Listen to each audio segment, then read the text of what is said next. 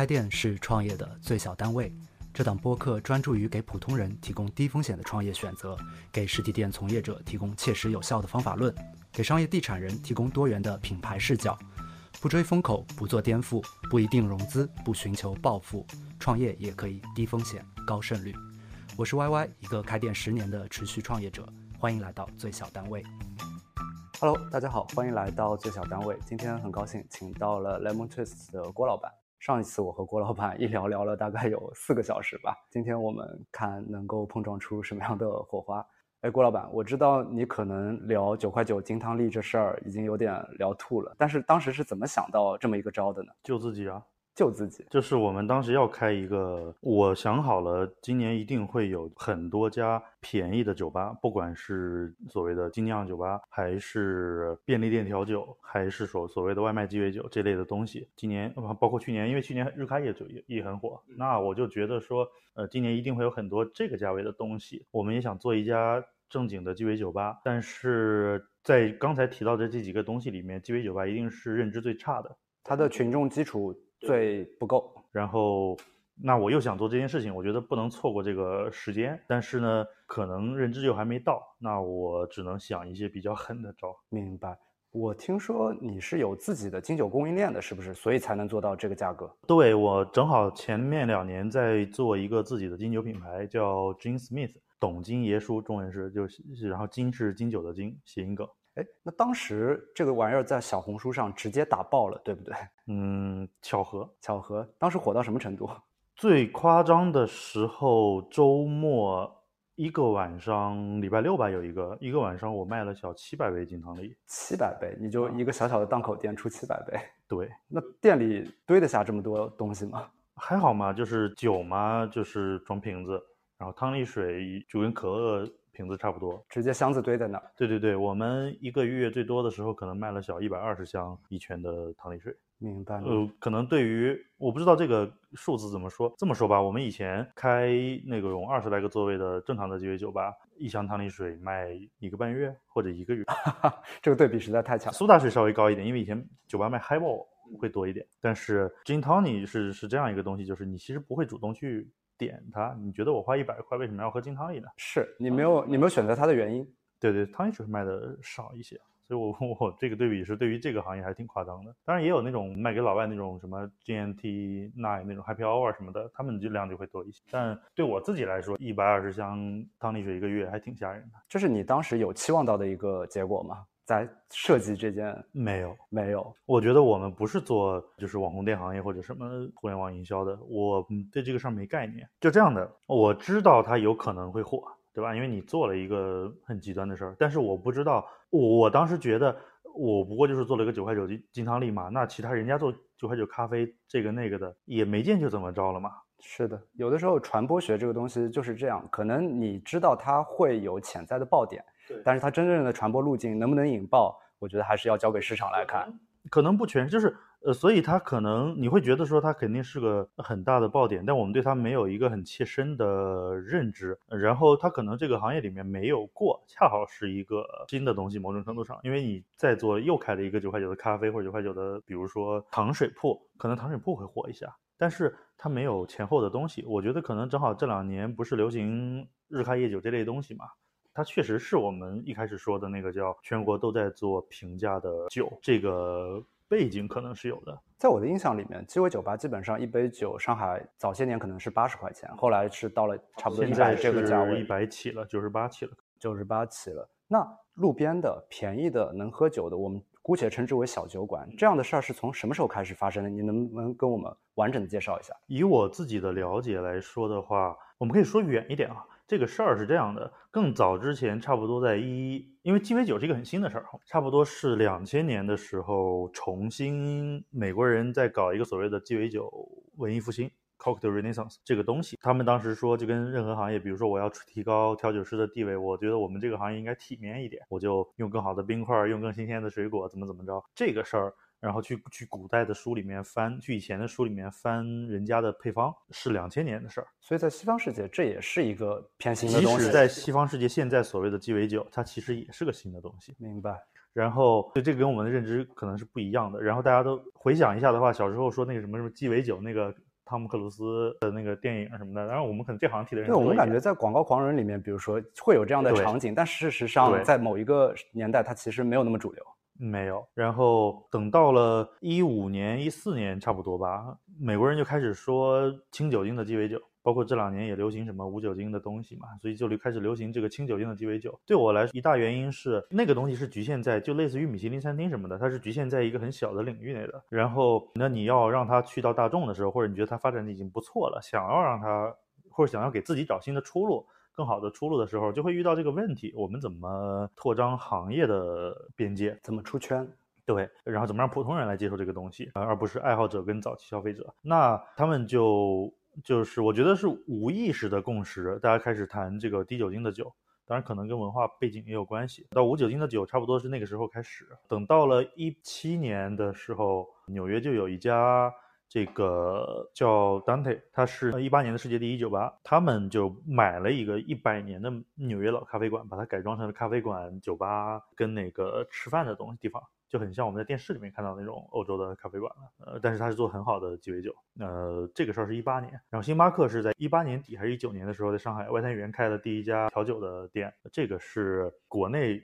头一家，包括那个上海不是有那个 Sober，他们最近刚开业嘛，新店，就之前不是搬家了嘛，空了一年多。他们就是当时做那个一楼是咖啡馆和酒吧，然后当时上海也有过流行的那个所谓的叫 aperitif bar，这个东西也是就在我说一四一五开始做酒低酒精的时候，在国外开始流行。因为 aperitif 是一个意大利语词，就是开胃的那个开胃菜、开胃酒。那如果我做开胃酒，酒吧可能是八点开，但如果我做开胃酒。是不是你五点六点下班就可以开始吃了？那上海也有一些做 aperitif bar 的这种开胃酒吧的概念的酒吧，呃，带点吃的。这家公司现在也还在，他们主要转去做餐厅，有两个烧鸟店。然后到了一九年，就是星巴克这个事情之后，前两年就开始流行日咖夜酒。我觉得咖啡圈的反应要比调酒圈或者。鸡尾酒行业要快一些，某种程度上也是因为咖啡行业更大或者竞争更激烈，所以他们反应就很快。富民路也有一家 Maybe Cocktail Whiskey and Bar，就他们当时那个就是看着讲日咖夜酒的形态，这个形态的店在上海当时有好多家。当时他们日咖夜酒的话，它的酒的价位在多少？呃，Maybe 这家的话，它其实是正常的价钱，它其实酒是九十多。那是从什么时候开始把价格打下来的？我觉得就是疫情这两年，疫情这两年，呃，因为日开夜酒这个背景等于差不多就是到二零年、一九年、二零年这会儿嘛，背景开始到发生到到二零年、一九年的时候，是咖啡馆反应更快。是谁开的这个头？是公路商店吗？哦，公路商店是一九年夏天开的，对，公路商店是一九年，正好在一九年夏天开的它的第一家，嗯，上海这这家就是六二四长乐路的，然后差不多同时，八品托。在富民路长乐路路口开了他们的这个叫打酒站，第一个打酒站，我不确定是第一个还是第二个，因为另外一家是在那个乌鲁木齐路那里，两家差不多同时开的，这家更火一点。然后当时还叫酒花，酒花打酒站。然后是在一九年的夏天，那酒花就做了一些更就公路商店有自己出圈的方式，酒花的办法是他做三十多块的啤酒精酿，然后他有九块九的 IPA，因为他们后面也是有一个啤酒厂。叫梦想酿造嘛，然后他们就做九块九的 IPA，我当时就觉得这个东西有点厉害，在于我自己是个喝啤酒的人，我觉得我路过不喝一杯九块九的 IPA 就亏了，就感觉说它的性价比真的高到你不尝试就亏了。对，因为你没见过呀九块九的 IPA，所以我们对它反馈是它竟然是 IPA，它竟然真的是 IPA，那你就接受了。那业界人士对它品质的反馈好？我不知道，呃，当时一开始。只有一家店的时候，可能还是不错的，因为我在那里见到一些喝啤酒的朋友。但可能慢慢店多了就另外一码事。然后这个价格，那么就价格这个价格的基础就也就有了。等到二零年的时候，因为疫情啊什么的，二零年、二一年全国就有很多那种餐厅、酒吧不能正常开门，就是餐厅可能还能开门。上海当时三月份的时候，就二零年封闭刚结束，酒吧是开最晚的，因为它是娱乐业态。对，因为在国内到目前为止，在政府的理解里面，酒吧还是娱乐行业，酒吧是开最晚，也是关的最勤的，所以就会有很多调酒师有做罐装的鸡尾酒啊之类的外卖的那种，然后也有人做，比如出去摆个摊儿，各种形式都有，就开始自救了，形式就开始变多了起来。等到二一年的时候，就开始有摆摊儿也好，外卖也好，这些东西就变正常化起来了。然后，那你摆摊呢？自然就会回到摆摊的价位或者业态上去，那就可能我一百块的鸡尾酒去摆摊这件事情，它一定不是常态，它可以发生，但不是常态。然后去年有更多的日咖夜酒，二二年有非常多的日咖夜酒的店开出来，可能我觉得，因为六月份疫情嘛。六月份上海封闭结束之后，我估计七八月至少上海可能有十家就叫日咖夜酒的店会去开出来。这个时候他们的价位已经不是原来一百块的那个价位。对，我觉得大家对价位可能还没有一个共识，但是已经不是一百块的酒了。然后包括也有一些更像酒吧，但是靠着街边。然后显得更轻松一点的店，那那个价位就特殊一些。但是我觉得整个价位也好，呃，模式也好，变得丰富，都是在这段时间，差不多也就是二零二一二。因为其实公路商店那个事儿，也就是一九年夏天嘛，这么几年之间。那所以我们就说，到了去年秋天的时候，你就会格外觉得这个平价的酒吧这个事儿已经没有办法再消失了，而且似乎大家坐在马路牙子上面喝酒，已经成为了一种显学了。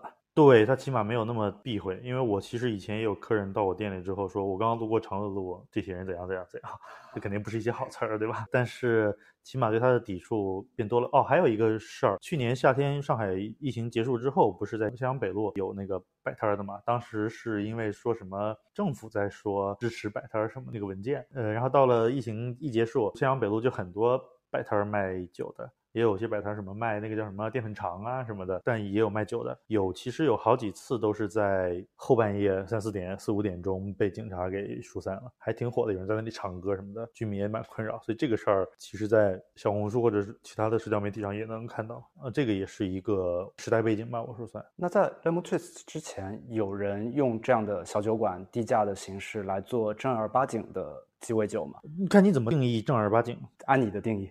按我的定义就没有，对，按我的定义就没有。有一家做外卖鸡尾酒的叫 Tonic，他们去年开了有五六家店，他们是前年年底十月左右开始做的，嗯，也就一年多一年半。Tonic 在你的认知里面算是怎样的一个鸡尾酒？我很难讲它算是什么，对我来说就是是不同的方式，就是你希望通过这个还不喝酒的人让他们。就完全还不喝酒的人，年轻人也好什么的，用某种形式，比如说我送你一个杯子，我送你一个袋儿，我让你去拍照，这个方式开始喝酒，还是另外一种更慢的方式。我们选择的方式就是我让喝酒的人先喝酒，就是你如果本来就在酒吧喝一百块的酒，而且你是真的需要这个所谓社交场景或者需要去喝点东西的人，还在乎喝的是什么的话，我帮你给到你能接受的东西，我不会说它有多好，叫你还能接受的产品，但我把它变成了。三十块的东西，金汤力我们本来定价是十九块九，就甚至十九块九的一杯的金汤力的话，你会不会跟你的一个还不喝酒的朋友说，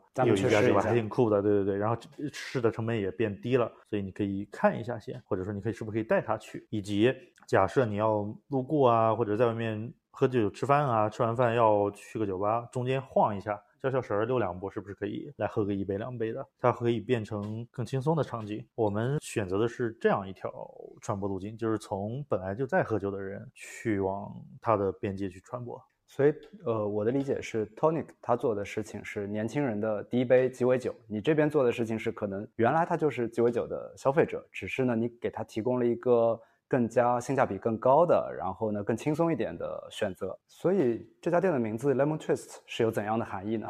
两层意思，一个是它是鸡尾酒里面最常见的一个装饰，可能也是最重要的一个装饰。比如说你说 Martini 的时候，里边是叫 Twist 还是 Olive 橄榄还是那个柠檬皮？然后你的 Whisky Sour 一般也有个柠檬皮。然后 Old Fashion 就是那个跟那个 Ronnie。这个这种的话，就广告狂人里边那种的话，它是那个成皮，但是它也是拿个皮卷一下，所以我们觉得这个东西是一个很经典的意象。对，然后超级符号也好什么的，它是有那种可能性的，那这是一个原因。另外一方面是 twist 这个词儿。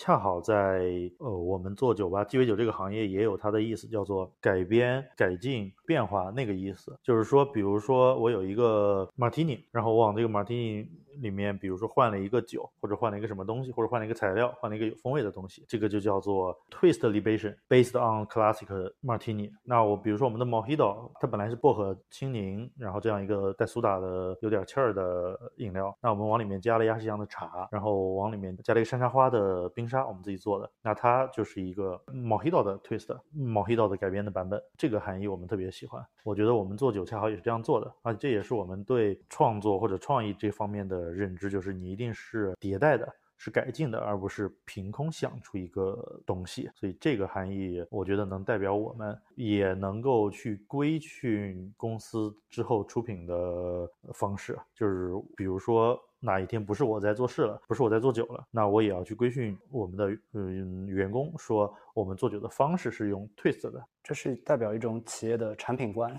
呃，对，或者价值观之类的东西，它是一个很高层面的。明白。那如果对鸡尾酒的改变到了一个什么样的程度，它就不算 twist 了？有没有一个明确的界定标准？我觉得在认知边界上，就是你本来在喝毛黑豆，你承不承认它是毛黑豆？那你承认它就是。如果比如说朗姆酒、薄荷、青柠这三样东西都没了，而且不是碎冰，而且没有气儿，那它就不叫毛黑豆。但是可能比如说我朗姆酒还在，薄荷可能不在了，那你还可能是不是还能接受一下？但是取决于味道。那你薄荷换成什么呢？你如果薄荷换成一个其他的草，可能就能接受。那你换成水果，可能我就不接受。这其实还是取决于大家的一个共识。对我就是在认知边界上的。所以 lemon twist 除除了金汤力之外的每一款酒都是 twist，对吗？对我们一共也就十来个产品嘛。金汤力之外，毛黑都是刚刚我讲的这个，然后玛格丽特是用一个墨西哥的发酵汁，我们自己做的，就是用菠萝皮跟柠檬草去发酵的。它传统的玛格丽特是龙舌兰酒，然后那个橙味的利口酒，那我们没有。然后那个柠檬汁糖，那我们是加了一个菠萝皮的发酵液。然后其他的酒也是一样的，比如说 Espresso Martini。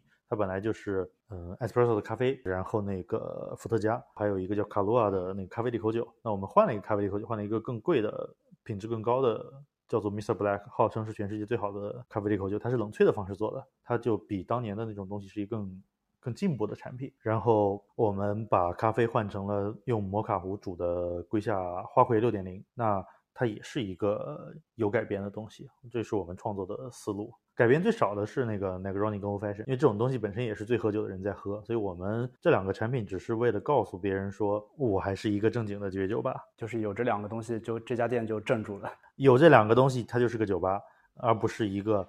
哦，那里是都是小甜水骗小姑娘喝的地，喝喝的 喝酒的地方。然后这两杯酒我们改编比较少，但是我们把它换成了放在那个橡木桶里面。就是餐厅不是酒吧也有做叫什么桶陈鸡尾酒嘛？我们买了两个呃十三升的大桶，然后把那个酒做好之后灌进去。那晚上我出品的时候直接打出来就好了。那比较符合我们的，就是这样的话，我就能符合我的价位。我们只要打出来的话，员工的就是操作上会变得简单，效率会变得更效率会变高。呃，这也是我们对这整个 lemon twist 这件事情的理解，就是我在用更高的效率来降低成本，来卖三十多块的酒，而不是降低产品的品质。对对，上次我也问过一个小白的问题，就是这个酒放在酒桶里面出来，它是一个预调的，是不是就意味着它在风味上或者品质上是做了一定的妥协呢？一定是，但是现在本身就有一个，我们应该说叫时代背景，现在。在越好的餐厅跟酒吧，它的东西一定是预先花的功夫更多的，有点反直觉是吧？因为是这样的，呃，现在的东西都已经太复杂了，都已经太多预先加工的东西了，流程也很长，材料也很多，导致一定有很多工序是在预先完成的。换句话说，就是说白了，因为我要自制，我自制总不可能，我不可能现在现场给你给你做一个发酵液吧？我不可能现在现场用这个呃去发酵这个 t e p a c h 吧？对不对？那他一定是做好的。但你会不会有这样一个担心，叫做有些消费者他和我一样不懂，他就会觉得哦，你这是因为卖便宜了才这么做？要时间嘛。我们格外糟糕一点，我们用水龙头打出来的，所以这件事情观感上可能就稍微会。对，我们是用啤酒龙头打出来的。其实有很多人问啊，他们那里是预调酒。我如果在场的话，我就会说，我们也是白天做好的。呃，这个你，但你只能说要时间嘛。其实这件事儿稍微有一点反消费者的直觉和认知。对，但是你觉得它是正确的，所以你也没有那么担心。我谈不上，我们就会觉得说，你要更好的产品，这个方式一定是牺牲。就如果一定要妥协，或者说去平衡的话，我们希望平衡的点是我用更好的食材，我用更好的加工，但是。现场的这个对我来说是偏少的，因为在目前的行业逻辑里，本来就是这样的。可能有一些消费者，他比如说，假设你去找一个不是那么专业的调酒师，给他在现场操作一下，他可能会感官上会更好。对，是一种取巧的方法，但是他这这样做的话，才是在产品品质上的一种对，这就是为我们为什么一开始说我担心这个行业的目前的这个叫什么行业市场背景和呃群众认知。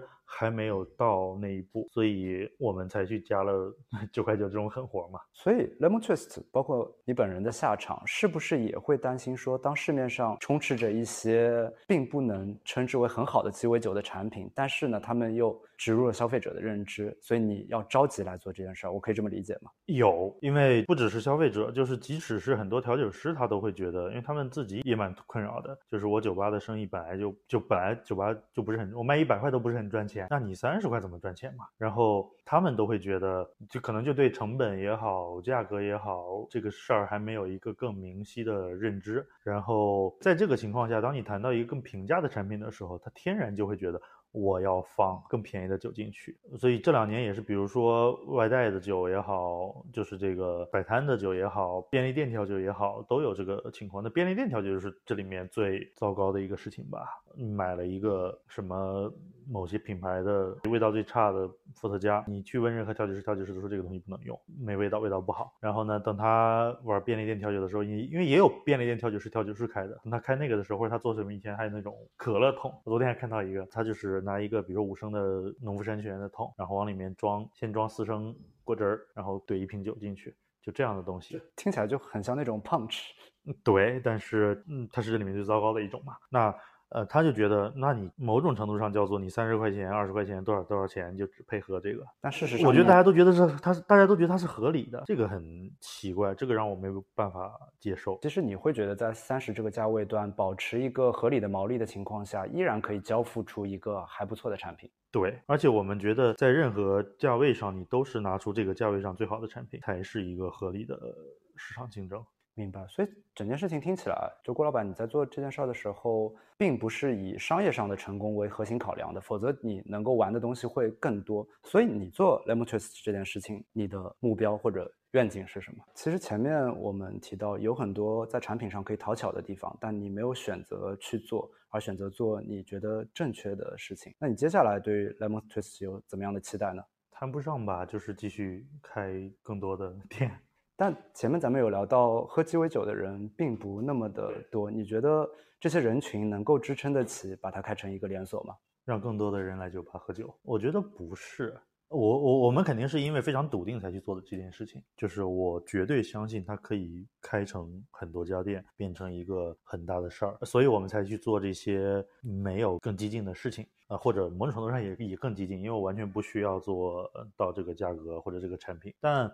他一定是为了一个更大的愿景，或者觉得他有一个更好的前景。呃，我觉得，但我觉得重点不是大家喝多少酒或者喝不喝酒，而是，嗯，我们可能得回到一个更本质的问题，就是酒吧到底是什么？因为我觉得我唯一跟其他同价位的竞品的差别是我们认真的。在做一家酒吧，我希望让更多人来到，我们管它叫 pub，因为 lemon twist 我们叫 cocktail pub。我希望大家来到 pub，然后我坚定的觉得。Pub 这个事儿是有需求的，那你对 pub 的定义是什么？它解决的需求是，嗯，或者酒吧是用来干嘛的？我当年写调酒的时候，一六年底写过第二篇关于调酒的文章，我写的就是鸡尾酒的核心属性是社交。呃，这个是有人在知乎上问了一个问题，我说叫，因为从那个什么大陆时代，就是泰坦尼克号那个时代开始，你坐船，然后到了一个新的城市，怎么办呢？住住住酒店嘛，住酒店，然后去楼下的这个。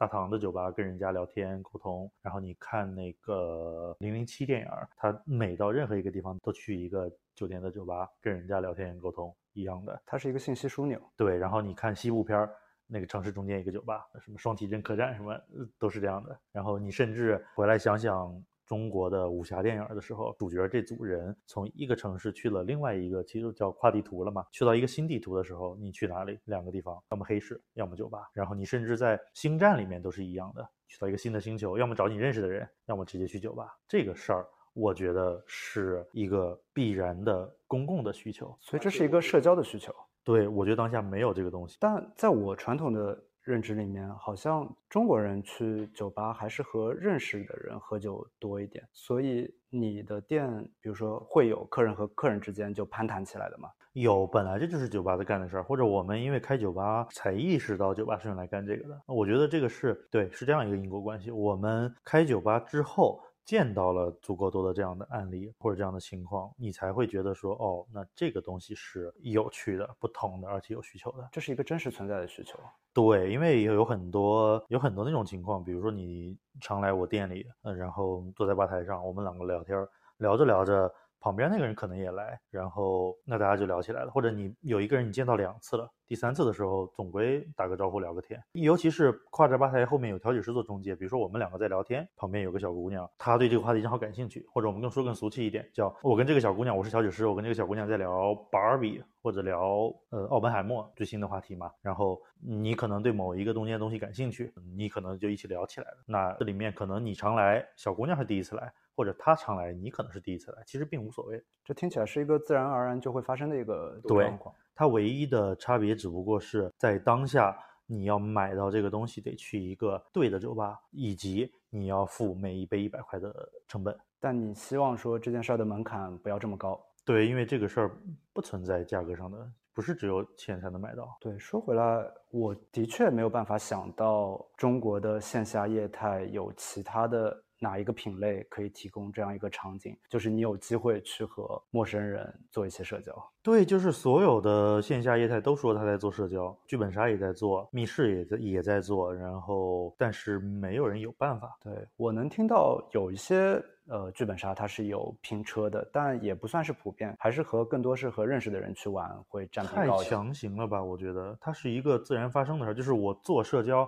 有两种方式，就拿互联网来说，有两种方式是我把你们拉到一个群组里面，那以前豆瓣那种豆瓣同城什么的，或者是豆瓣小组，基于兴趣的一些群组，对，然后或者甚至我引导你的话题。还有一种方式是我给你一个平台，我给你一微信，我给你一个微博，就我给你一个东西，这个东西你能在那里发言，然后你发言有人感兴趣就可以了。小红书它是一个平台或者空间属性，这是一个服务商。对，这么说起来，感觉中国的。陌生人社交，比如说陌陌探探这些，咱们不去说，它比较特殊。其他的似乎好像还是基于兴趣导向的。咱们有一个共同的兴趣，可能在贴吧里面或者在极客上，在某些地方可能会聊起来，然后从陌生人变成熟人。但如果说一个线下的场合，它不分主题，是所有人都可以去的，同时还具有这样，你说的是小红书跟新浪微博。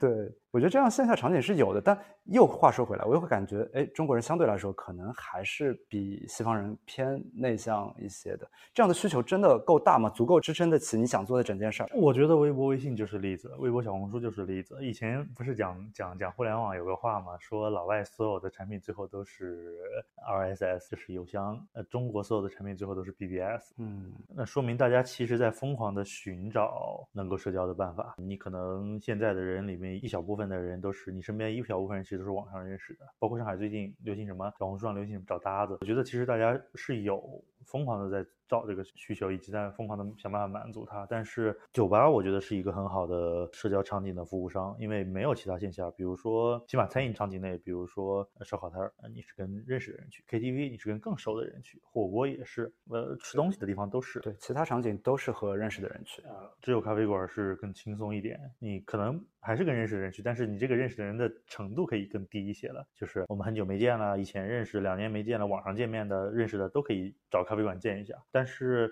酒吧这个场景能够给他自己的特殊性，就是以前叫什么憨奥的嘛，老在外面晃，你在老在我店里晃。我们其实一开始设计了一个需求，设计了一个场景，就是我们觉得很理想的一个画面，就是比如说你老在外面晃，其实也没地方去，对吧？上海现在情况大家都蛮惨的。那比如说这个年轻人，他八千块一个月起薪嘛，正常起薪，平均起薪八千块一个月，来到上海工作，下班了干嘛呢？房租两千八。然后他可支配收入只有五千多块钱。对对对，下班了之后坐个地铁回家，然后快到家的时候叫个外卖，或者楼下买个外卖就回去了。然后往被窝里边一蹲，可能不一定有书桌，对不对？也不一定有沙发，往沙发上一坐，开始刷手机，刷陌陌、探探，给人家姑娘点赞，就很难免显得猥琐。女生也好不到哪儿去，无非是能约出去做指甲、逛逛街干嘛的，嗯，没好太多。然后你偶尔出来约个人出来，你就老觉得，你就老觉得带目的性。对。他因为这事儿没那么随机。如果你场景又要挑，它就更带目的性了。就整件事情里面不是很顺畅的一个状态。可是我们就会觉得酒吧这个东西就变成我们要给的场景里面，比如说你在三十块可以来 Lemon Twist 喝一杯酒，甚至十九块九，甚至你可以拿九块九的券或者任何形式得到一个叫什么更好的折扣。我们有自带微减五块，然后。你二十块钱喝一杯酒，你如果一周来三次或者两次，然后你就会认识，起码认识我们调酒师和一两个老见面的人。你再来的时候就会显得很随意。那恰好如果旁边有个姑娘，我们在聊事情，你也就聊了。嗯，你又不是带着目的非要跟人家这个男生这个女生干嘛，对不啦？你只是想哦，有更随意的、轻松的机会可以认识其他人。那我觉得这不就是社交吗？为什么一定是？啊，你在网上发东西，发着发着有人来对你感兴趣，然后跟你聊了两句，或者你在别人帖子下面评论，然后有人跟你聊了两句，这也是人跟人之间的更轻微的社交关系啊。对，似乎是一个挺不错的解法。那我觉得这个所谓的需求，它就一定是存在的，而且这个需求一定是，或者对我们来说，在我们的认知里面还挺大的。是这个东西支撑我们想做 Lemon Twist 的，是这个东西让你们觉得这件事儿是有一定做大的可能性的。只不过是我们试图在这个满足这个场景的平台里面搭更多东西进去，就是我觉得他希望是一个更好的 pub，是一个更好的店。更好是指，比如说价格更低，然后产品更好。因为上海不是缺这样的地方，每个街角都有，起码巨富长或者所谓的梧桐区，每个街角都有一家老爱去的店，然后都是服务这样的东西的。然后它唯一的问题是，它那里卖的是可能 Corona 或者什么什么啤酒，然后装修也是那种老外厉害的会的那种，就是很奇怪，上海的老外都能做出来那种看着破破烂烂的，有一种乱七八糟的灯，但是。还挺和谐的这么一种东西，你这说的感觉我懂。中国人一做就很烂，对中国人一做就就会有一些不协调的东西，你很难去描述它。大家有这个感觉。对，然后每个街角都有一家这样的店，可是因为我中国人不去，没大不习惯，只有熟悉老外的人或者你身边有老外朋友的人或者懂酒吧的人才去嘛。那我们就觉得说，你要击破这个墙，就得给一个更所谓叫更好的产品，产品更有画面感，画面更强，更。有说法，或者我们是直观的说更好，我用更便宜的价格给你更好的东西。那好比说刚才那种情况，如果他二十块的啤酒是精酿而不是科罗娜呢？那对于普通的中国人来说，是不是你就更有机会去到那里说，啊那里有精酿有 IPA，我我们去一个新新的精酿酒吧，他就有更好的理由去拉到普通的人。我们只是在说，在这个维度下去做了一个所谓的更好的酒吧，这是我们要干的事儿。至于它的，那它就显然就必须得是。产品更好，价格更好。那价格其实为了服务更大受众嘛，所以价格就得是这个价钱。然后服务也更好，我们原调酒师都穿的体体面面的，跟一百块的酒吧一样。因为当年我我翻译过一本调酒的书，他们那边就说就就就有讲这个，他说你怎么提升？我回到那个鸡尾酒复兴这个事儿，你怎么提升？鸡尾酒的调性呢？鸡尾酒吧的调性呢？你就呃用更好的冰块啊，这个那个的，用做更好的产品啊，怎么好呢？材料更新鲜，怎么怎么样？同时穿得更漂亮一点，穿得更复古一点。那所以过去几年的酒吧为什么大家都留个小胡子？是有这方面的考量。穿复古一点，那我是不是就是一个更精神的、更体面的人？就老外为是为了这个做的。那做成了之后，大家在抄的时候就不知道这个事儿了。但是本质上的核心是。他们在说说叫我们是 ladies and gentlemen serving ladies and gentlemen。对，我在学酒店管理的时候有这句话，对吧？这是这是应该是丽兹卡尔顿还在还在强调这个，就是我们是体面人在服务体面人。虽然你只花了十块钱，但是这事儿就特别有意思。如果你我们回到那个场景，如果你赚八千块怎么怎么着的，你来我 Lemon Twist 门口二十块钱，十九块九买一杯金汤力，自带杯的话十四块九。你就是上海最体面的人，跟你去米其林三星的两八千块的餐厅、六千块餐厅当然不能比了，但是你就是一个足够酷的、懂生活的、体面的人。这会是他八小时之外其实挺合理的一个去处，然后也许这样的人多了，这样的场景越来越多的情况下。你说的中国人自己的 pub 这样的事儿就开始渐渐。你会在这里遇到不认识的人，你会在这里遇到不同的人，然后你跟人家之间有一些约，有有朋友约去打球，有朋友约去干嘛，你就有了不是在工作和以前念书的时候认识的朋友，也不用非要在网上去主动去认识。而且我相信，随着时间的推移，比如说去 Lemon Twist 打卡的朋友可能会越来越少，把它当做一种日常消费或者生活方式的。人会越来越多，我似乎更明白了这价位带来的，它一定是这个价钱。它似乎只是降低了门槛，但整件事情已经有点开始不同了。所以我说体面了，因为我们之前自己发明一个词儿叫等价购买力，就是如果你在伦敦你赚三四千镑，欧洲其他国家可能也是三千多，可是你一杯就十块钱，已经是不错的 pub 了，更差的可能有五块的。那你在纽约。纽约现在人薪水还挺高的，五六千、六七千起步了，但一杯星巴克五块嘛，然后晚上一杯酒，一个很好的酒吧，一杯酒才十七八，它可以更无痛的消费。纽约最好的鸡尾酒吧差不多是二十一二，就是你赚六千，二十块一杯酒，其实也没比上海贵多少，就很轻松嘛，因为你换算过来就变成你赚两万多，但是一百块一杯酒，对吧？嗯，那上海多少人赚两万呢？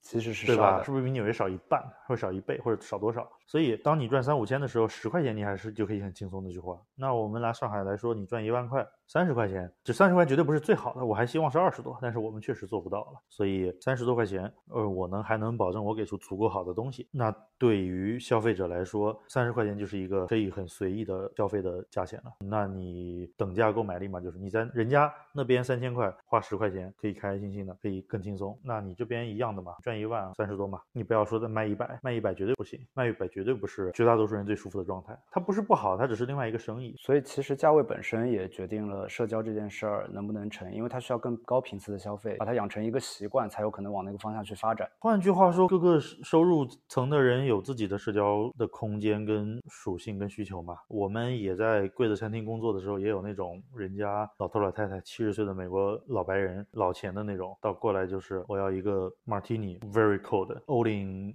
vodka，他就是要喝酒，为什么呢？因为因为他喝完酒之后，虽然也一百一，但他喝完这杯酒之后，四个老头老太太晚上要喝，起码要喝两瓶酒到三瓶酒，花五千，这是标配。他只是为了进更好的进入状态，开始继续聊天。他有他的社交的场景跟付出的价值。普通的打工人也需要有他的场景。对呀，普通的人你就中间还有一千块的、五百块的、三百块的，然后一百的、三十的，每个人都有自己的那个不同的场景。就好像那中餐，你吃个，你说我再出去吃个饭嘛，也有十几块钱的，也有几十。的也有一百的、几百的，然后也有好几千的呀。那人家就是可以承受那个。呃，我只是说，不代表就酒吧目前或者说以前都是一百的，但不代表它就不能有便宜的。是的，以及国内没有，只不过是因为它是一个外来文化嘛。可是你想想，其实。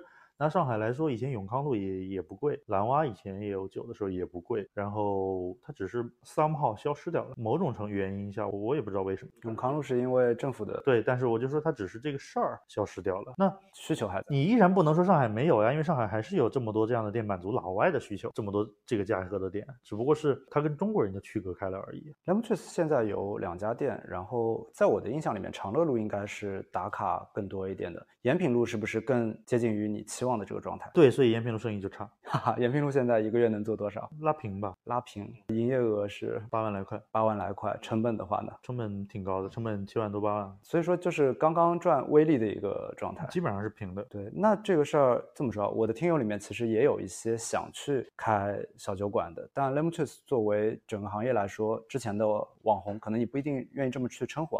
但是有网红属性在，同时的话，它也算是一个有一定用户积淀的。那它的第二家店也只能做到一个水平，是不是就意味着小酒馆这个生意其实没那么好做？你可以用手段，比如说，比如说你也可以送杯子，你也可以做的更网红一点啊。你也可以用某一个，呃，你要弄明白一件事情，就是它这是好几个维度的事儿。比如说我要做一个网红店，只不过我是卖酒的，那你也可以做一个网红店，但是我是卖面包的，这个东西就一定能做，在任何领域都能做。你只要找到一个解法或者搭一个模式出来。就是网红是这件事儿的本质，然后酒和面包碰巧只是它实现的一个方式。对，比如说我的面包长，突然想起长小狗的样子，脏脏包。比如我开一个脏脏包的店，或者我开一个任何的小狗的小猫，这边什么咖啡的酒的店，这个店依然能做。这个店在任何领域都能做，你只是要把它找到。所以小酒馆这件事情，可能目前来看，我理解不知道是否正确，叫做。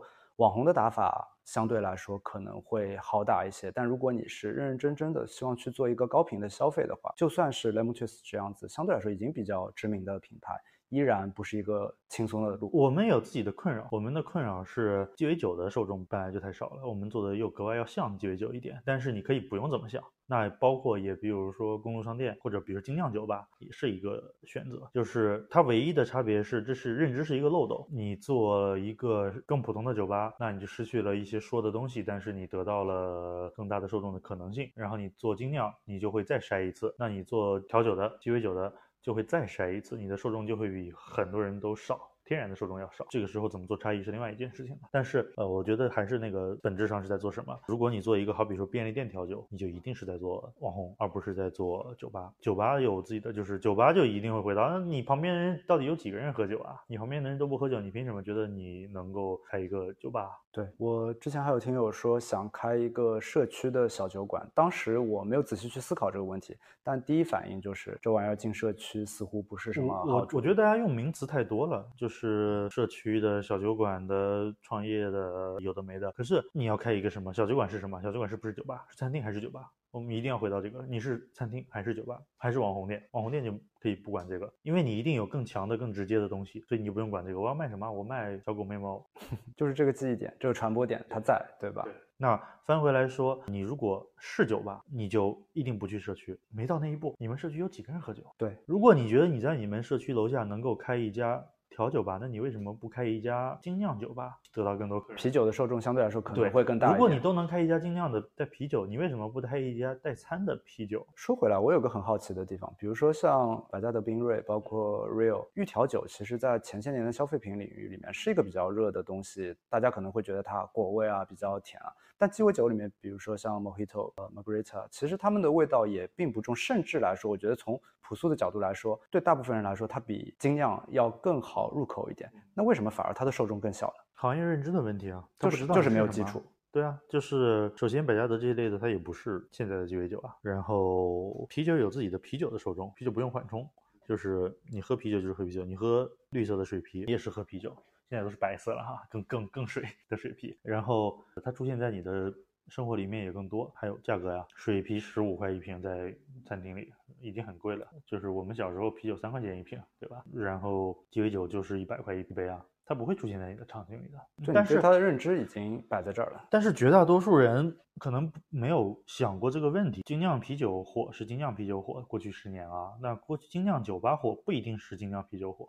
有可能是这个餐。我们遇到过一个场景，我一五年的时候带一个朋友去看一个金匠酒吧，就上海的金匠的人都看不上那种，他就会觉得说那个地方不行。可是我坐在那里时候，就我就会觉得这些客人要是都能来鸡尾酒吧就好了。为什么呢？我旁边坐两个小姑娘，点点那个什么炸大肠啊、串啊什么的东西，就是长得跟烧鸟一样的串，就是也是那种小串。这家店是不是在嘉善路啊？嘉善路不是。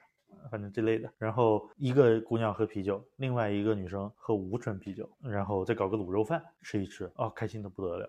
它只是因为一个，它就是我们说的一个更轻的社交的场景，它比吃饭轻松多了。就是以酒为主的或者吃吃喝喝的地方，一定比以吃为主的地方要轻松一点。那这个也叫精酿酒吧呀？精酿酒吧火，难道没有一种可能性是它恰好提供了一个这样的场景，同时在这个地方吃点汉堡啊？吃点薯条啊，然后随便喝一杯两杯，找个地方待一下，它有可能是这个。所以，那如果是这个需求，嗯，它当然就是也不叫餐厅，也不叫也不叫饭店，也不叫酒吧，呃，那这个东西应该叫什么？你可以叫现在叫 bistro，你可以叫啤酒 bistro 行不行？对你叫它小酒馆，你叫它任何东西，但是这个东西我们把它纳入到变变成三个东西好了，你到底要开哪个？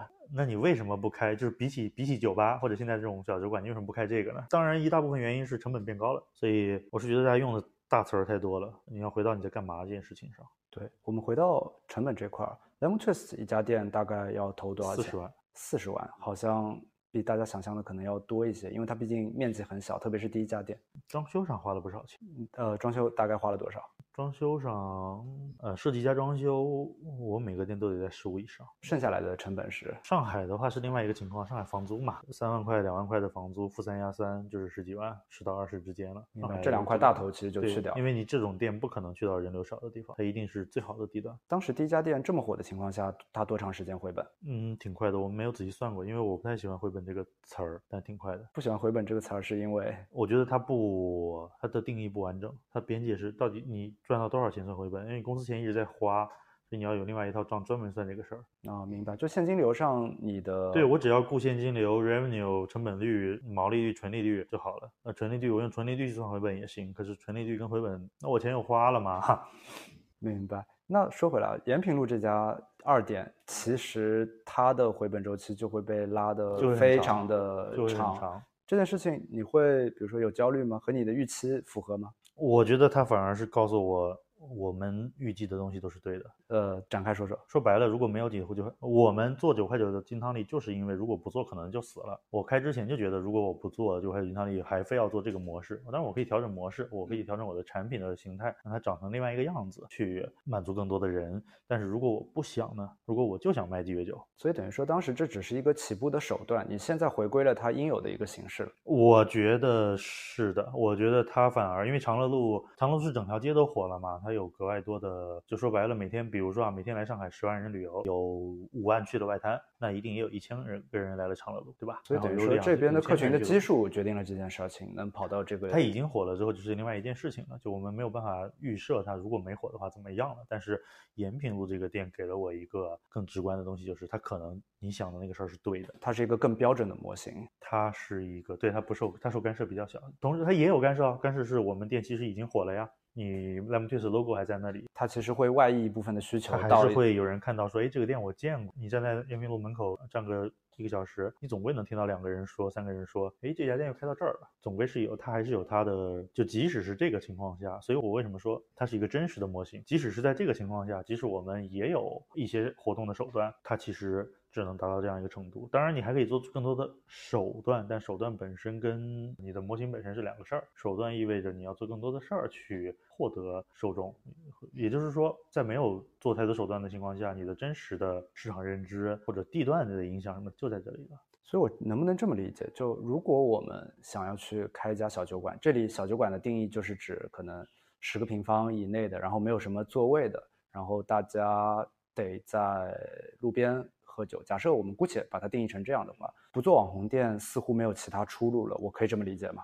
有还是有一些可能性。我随便举个例子，比如说，如果你愿意的话，你我其实有一些朋友来问我说，尤其是调酒师朋友啊，因为我读者调酒师嘛，他们就说我能不能开一家这个？我的建议是，如果你非要开这个，你不如想想你能不能开一家三十五块钱的摇的酒吧，因为摇的一定更吸眼球一点。如果你三十块钱摇的都开不了，你为什么要开一个用 啤酒头打出来的呢？它是下一步的事情，它是提高效率、提高产品价值的事情。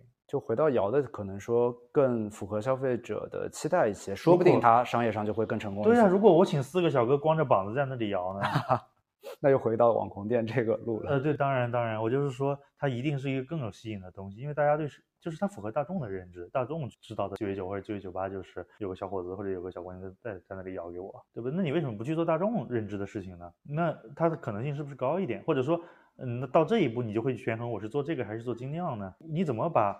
这些东西无非是产品怎么做嘛？产品你你怎么把这个产品塞到十平的、十五平的、二十平的空间里面是另外一码事儿。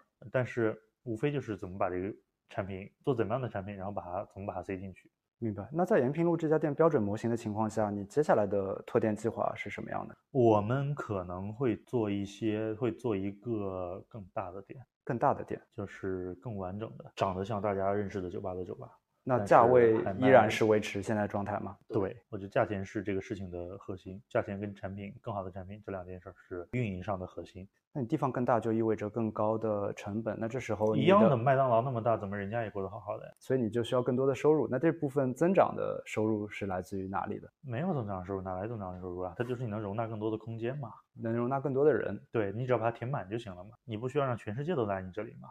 你只是说空间更大了，他就需要填满这个空间的人。如果你没有办法填满这个空间，那这件事情不要做了。但是能填满这一个空间的话，它有它的适当的体量跟那个，它有一些它可以有一些商业上的计算。但是我们觉得是这样的：如果我给你一个更完整的酒吧的形态，就是对你来说，我们刚刚描述一个场景里面，如果带点餐的，如果你可以坐下来，多多少少点点吃的，哪怕带点餐的，然后哪怕点点花生呢，它能满足的需求就更多了。那你就可以叫朋友来往门口一坐，搞两杯酒喝喝了嘛？那他跟那个站在门口喝还是不一样。我们觉得就是可能它是一个这样的完整。所以你觉得前面你描述的这个模型和现在的这个很小面积的这个模型，这两个哪一个会成为 Lemon Twist 未来发展的主要的形态？我不知道，对我来说是一回事儿。只要能提供前面我们聊的最核心的社交的需求，它就是。符合你的期待。如果你如果你一礼拜喝三杯酒，那你一定有一次是在门口喝，有一次是在找个地方坐一下，有个地方是带个朋友，需要我们有那个更 proper 的、更更更完整的座位，它是不同的。就好像如果你一个月喝十五杯咖啡，那一定有两次是在家里冲的。然后有五次是外卖，可是也有两次是在星巴克。对，就像星巴克、M Stand 和 c i s o 解决的是你可能需要坐下来的需求，对。但有了 Manner 和瑞幸之后，它解决的是你带走的需求。对。但 Lemon Twist 其实两者都可以去。我还说不准，我我觉得可以需要，我觉得需要都试一下。呃，但是。呃，我们的认知里面就是填补这些其他需求的可能性的，就比如说叫做我在家里喝咖啡，我外卖喝咖啡，我路过买一杯，这个填补这个的，它一定是填补我。醒的，它不是我在咖啡馆喝咖啡这件事儿，它一定是这件事儿的补充。对，而且酒这个场合，如果在家里喝的话，可能就有其他的选择了，而不太会是用鸡尾酒这种形态去呈现。不一定需要是鸡尾酒，我觉得这个是你前面说 real 那些东西，RTD 嘛，前两年很火，我们当时下过一个论断，或者我们写过一个东西讲这个事儿，就是呃，我的看法是，呃，你在家里喝。就老外的场景不一样，RTD 火就玉条鸡尾酒火这件事情，它有一个背景，每一个老外家里面都有足够量的烈酒、啤酒、葡萄酒，任何种类，它是一个标准的库存。然后你要不要不行的？你要不要买点不一样的？我自己就是，我每次买啤酒，那我会买一整箱最基本的类类型的，比如说那个中瓶子的小瓶的青岛，或者比如说阿萨黑，然后这类的东西，我买一箱。然后呢，我会顺便带三五瓶好玩的精酿。那如果我又看到一个，比如说什么是某一个玉条鸡尾酒，看起来还蛮有意思，我顺手买三瓶嘛。好喝的话，下次再买三瓶，有什么关系呢？它一定是填补性的需求。在国外爆发，只是因为它需要填补的空白足够大，或者空间足够大。它的消费习惯已经养成了，对，它是一个不同的才可以去切细分。对，它是不同的市场情况，就好像类似于什么椰子的柠檬茶，不椰子的奶茶或者某种。对，当你奶茶这个品类已经达到了一个很大的体量的时候，你才会需要椰子水、柠檬茶各种各样细分的茶饮。对对，起码对我们来说，在我们现在的认知里面，它应该是这样一个顺序。我不知道现在的这种互联网的思维方式、流量的思维方式会对这个事儿带来多少影响，但是我确实不觉得，如果大家还没有去过咖啡馆。就会开始喝咖啡，我我觉得挺难的。就像很多中国人的第一块牛排，往往是从好想来或者和它类似的这样的品牌开始的。那你为什么吃完好想来之后，这辈子都不再吃牛排了呢？很可能是因为它不够好嘛。就是我们说，最先是价格跟产品质量这两件事情嘛。好想来解决了价格，但是他没有给你产品质量，所以大家就不吃了。然后你可能你年纪大了之后又去吃了一次王品或者任何其他的这种七八百块钱的、一千块钱的之类的东西，吃了以后好像好像没有特别让我来的必要。那如果你跟那现在，我前两天看到武汉有一个人在做小红书的，有点肉商，他自己开个牛排馆，甚至他摆摊卖牛排，牛排还是那个牛排，还是好牛。好牛肉，只不过呈现的比较简单了。我卖你一百块钱，你吃不吃？就有点像当年彼得家厨房这样子的一个做法。对，那我卖你一百块的牛排，你吃不吃？我卖你多少多少钱的什么好东西？然后你会不会哦，好像还不错，我可以老吃。这两年不是也有很多上上海不是有很多那个日式的那个牛肉饼店吗？就那种东西，那这就是汉堡肉嘛，价格在你的范围内，所以它一定是哦，我吃过好想来了，什么时候我再去吃呢？所以你希望消费者接触的酒是 lemon twist，而不是一个和好想来同品质的一个东西。你会觉得这件事情对整个行业的发展来说是一个更健康的开始，才有可能性。就是你吃完好想来之后，为什么不回去吃呢？为什么后来你也没有说我要在家里自己做呢？你反复的听到有人教你怎么在家做牛排，在任何社交渠道上、网络渠道上，你都看到。而且这样的内容从来 没有想过要在家里做一块，因为你出过好想来，这是一个很有很有趣的猜想。如果那个。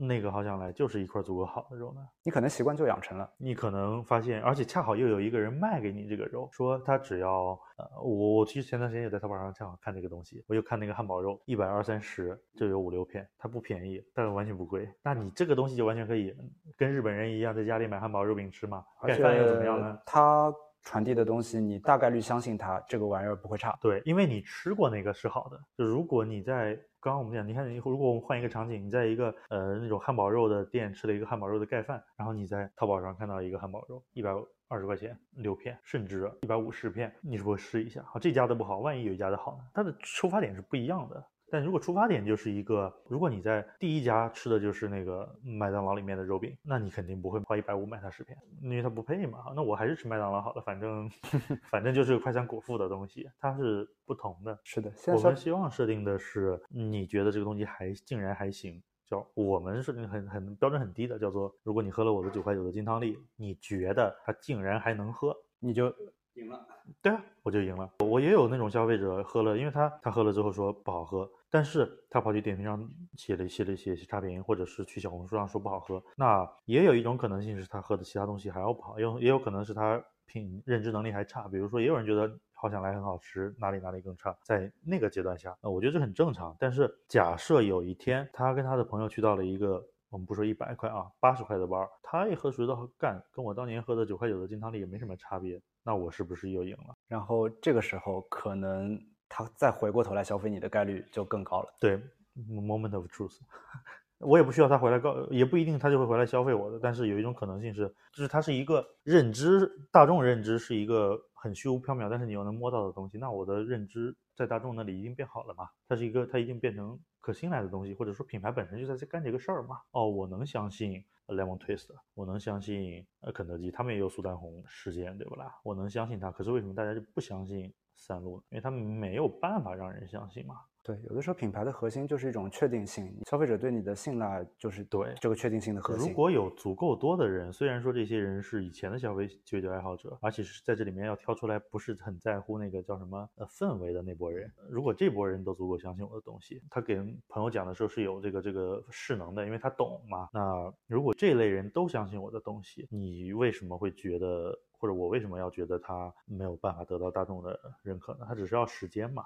对，现在有一个趋势就是大家把空间和产品这两件事儿有点开始可以切割开了。比如说你前面举的那个牛排的例子，就是它空间可能非常的一般，但是牛排这个东西还是该有的样子。严重依赖于呃整个事情的行业认知，就是你能欣赏的时候，这样的事情才能存在。知道牛排是那样的人得足够多。嗯，就是否则他这事儿完全跑不下去。哎，如果大众还只是在我吃过一次好想来，呃，然后我或者我小时候老吃好想来，但是我有一天老天家品牌不好啊，就 是然后然后有一天，但我也吃，如果大众还在我吃过那个东西了，但是我还我老觉得那个东西没什么吃头，或者说我在西餐厅吃过两次两百块的牛排，但是我觉得好像也没什么吃头，那这个事儿就刚刚说的那个摆摊儿卖。烤牛排这个事儿就一定做不了，但是如果有一个基数的人，他不用很多，他可能就上海两千五百万人，可能有十万个人知道的话，那你开一个这样的店挤爆了，好吧？对，你在市中心其实能覆盖的人群是很多的。对，所以它它一定有一个行业认知的这个这个阶段，消费者的整体有一部分消费者的欣赏水平到了，他就。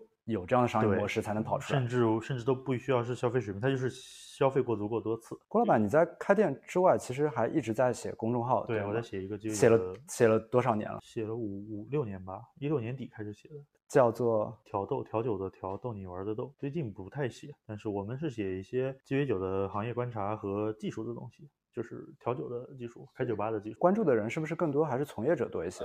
基本上八成。都是八成都是，剩下的是一些爱好者跟一些相关人士。所以像业内的这些人士，他们怎么看你开了 Lemon Twist 这件事儿呢？怎么看的都有，因为这个行业就还在这个阶段，所以有人看到觉得还蛮酷的，也有人看到说哦，他有一套商业的东西，也有人看到说本能的觉得我卖的东西也跟他想象里面的三十块的东西是一样的，也有这样的，所以什么样的人都有。也有人觉得说你在破坏市场。因为你拿这个东西去卖便宜的，所以你作为一个其实挺资深的这个行业的，算是媒体从业者吧，你观察到说，在酒吧这个行业里面，真正赚钱的人是什么样的？他做的事情大概是怎样的？真正赚钱是指什么？就他的赚钱的水平在行业内是处于比较这个行业不太赚钱，整体就不太赚钱。小嘛，嗯，小的行业不一定不赚钱，这个我觉得没有呃不不直接的关系，它小到一定程度了。嗯，它小到我我给你举个，我想一下怎么说个数据啊。金酒，金酒是你知道的一个大类了，对吧？金酒和龙舌兰酒，龙舌兰这两年很火嘛，嗯，可能你都已经知道龙舌兰火了，对不对？它一年的进口额几千万刀，不到一个亿，所以它的基础体量就是这样的。对，所以这里面就会变成威士忌和白兰地的要高很多。那白兰地，白兰地跟威士忌是更好玩的事儿。白兰地，白兰地比威士忌高一倍，但是你只听说威士忌夜店在卖啊。路易十三啊，人头马啊，广东人在喝啊，福建人在喝啊，感觉在文化里面会更早的，就大家都在说 XO VSOP 这些东西。但是我们其实你你抛开这一段，你只想让你身边的人的话，年轻人的话，其实大家只说威士忌。对，但是这个体量是在也是有成倍的差别的。是不是因为白兰地的消费消费是消费，消费的力量不是爱好者，什么我感兴趣的人。所以总而言之，开酒吧这件事儿，在你一个对行业很了解的人，如果你赚钱，不太赚，那那你开赚钱的酒吧呀？我的意思是卖威士忌啊，卖你开 KTV 卖酒吧卖酒呀，也有威士忌酒吧放了两个包间做唱，让人还可以唱歌啊。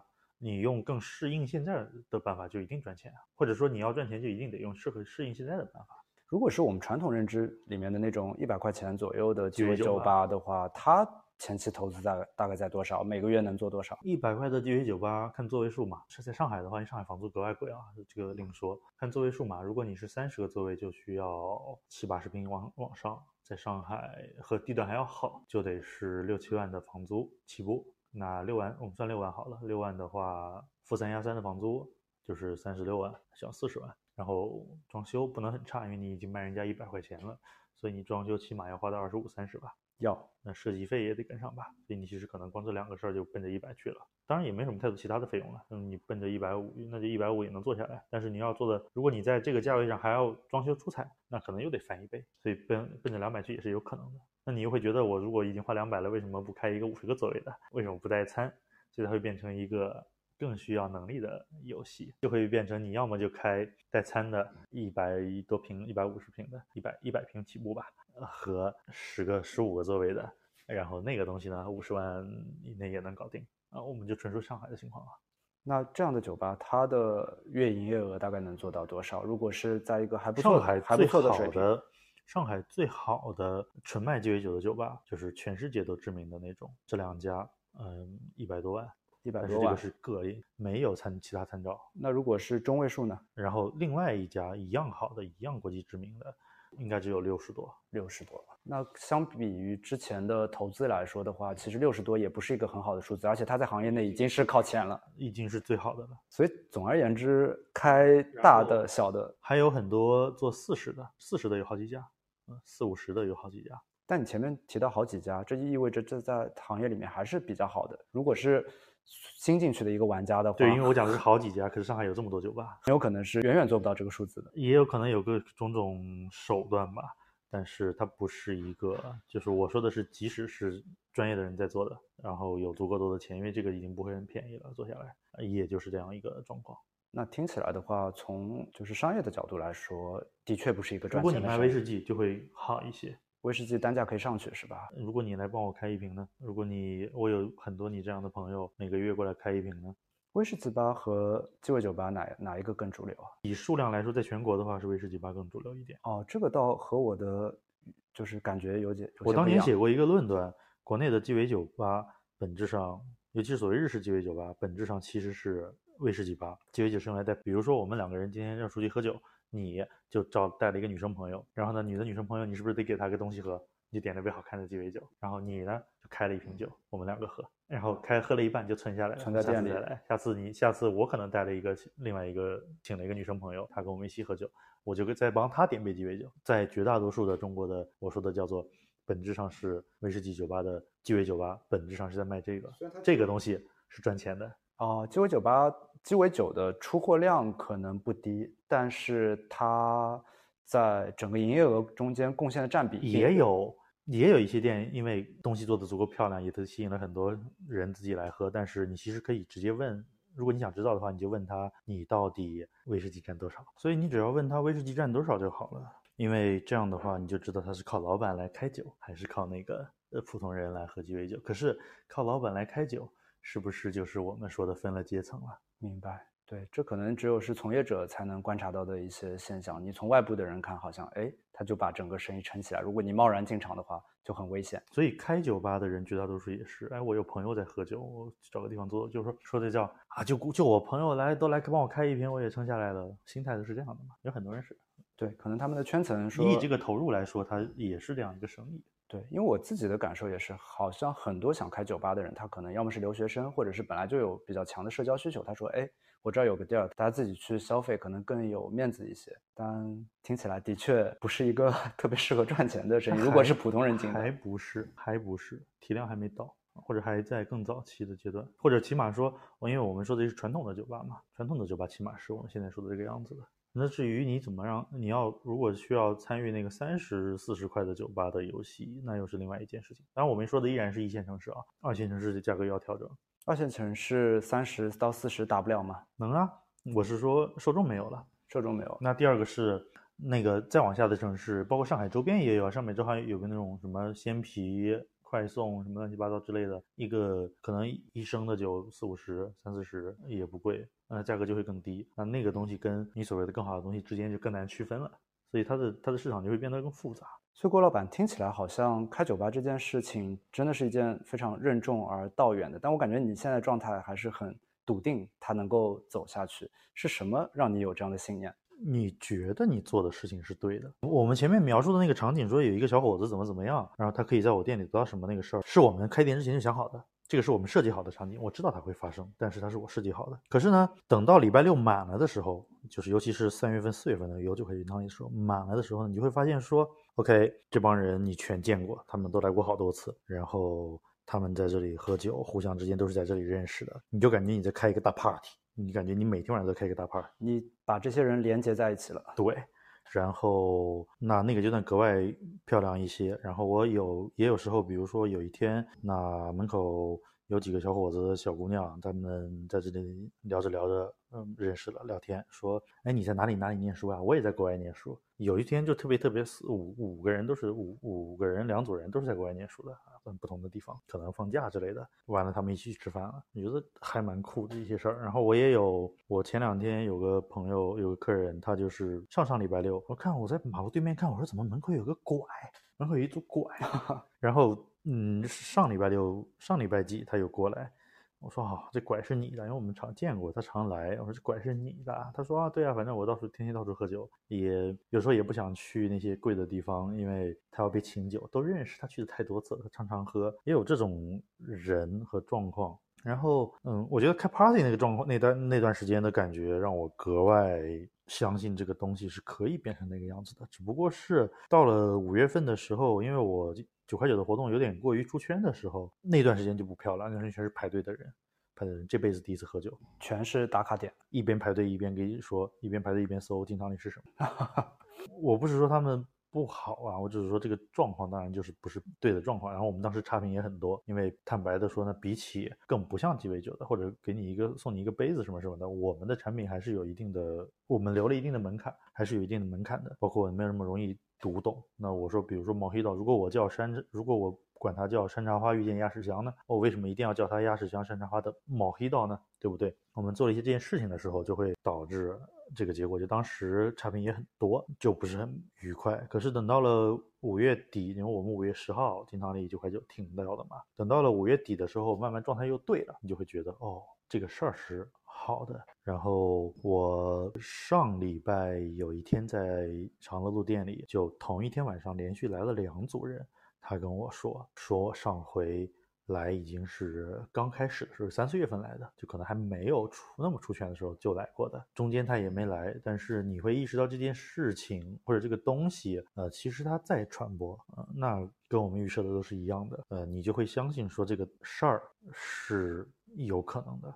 那你有这样的正反馈的时候，我觉得你就会很相信这事儿能干，只不过是。你不知道要多久，等于说一个一个消费者个体的反馈，对他们你解决的事情，你提供的服务是在满足他们的需求，并且和你一开始的设想是符合的时候，以及他获得了正面的东西，他觉得我这钱花的值，我今天高兴，这些。这是一个他愿意长期去复购的，他愿意去买到的一个氛围和体验，而不是说我只是一次性的打卡。所以这样的事情，它有它的长期价值在。对我们是这么，或者说你选择相信这个事儿，我觉得这也是一个比较健康的品牌的发展的路线。你在早期可能有一些网红的属性在，他希望是一个注意，帮你推这么一把，让更多的人知道有一个起始的用户的基数在。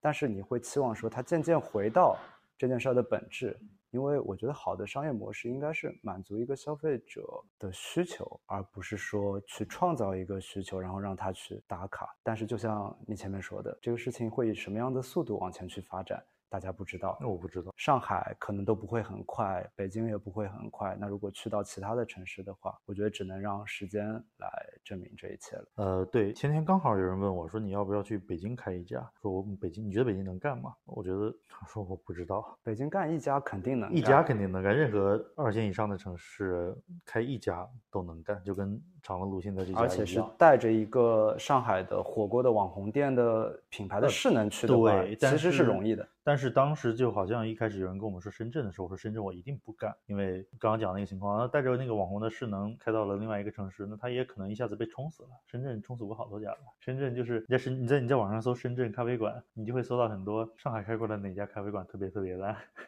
至少有四五家了。都很烂，就反馈都很差。是的，就是你你去你去要那个流量的时候，也会得到一些负面的东西。所以我们不是很确定这件事情。我们其实有一些机会想在本来想在广州和杭州搞的，后来都觉得暂时还是不要做。所以今年也没什么其他的计划了。对，真的很克制，因为我知道。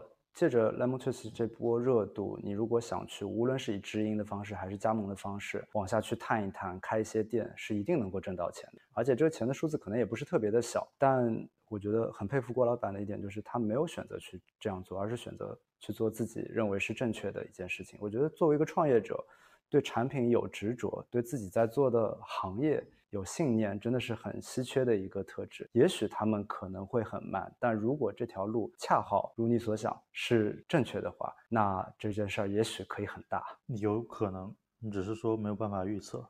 行，我们再次感谢郭老板来到我们节目，祝你的 Lemon Twist 能够向最终的目标一步一步的走过去。谢谢。好，拜拜，拜拜。感谢收听本期最小单位。如果内容对你有所帮助，欢迎点击订阅。如果你想创业或者已经在创业，如果你的品牌想入驻购物中心，如果你想加盟或投资一家实体门店，欢迎加我微信帮你避坑。也欢迎加入我们的听友群，我的微信号可以在节目详情或者每期的 show notes 中找到。我们下期再见。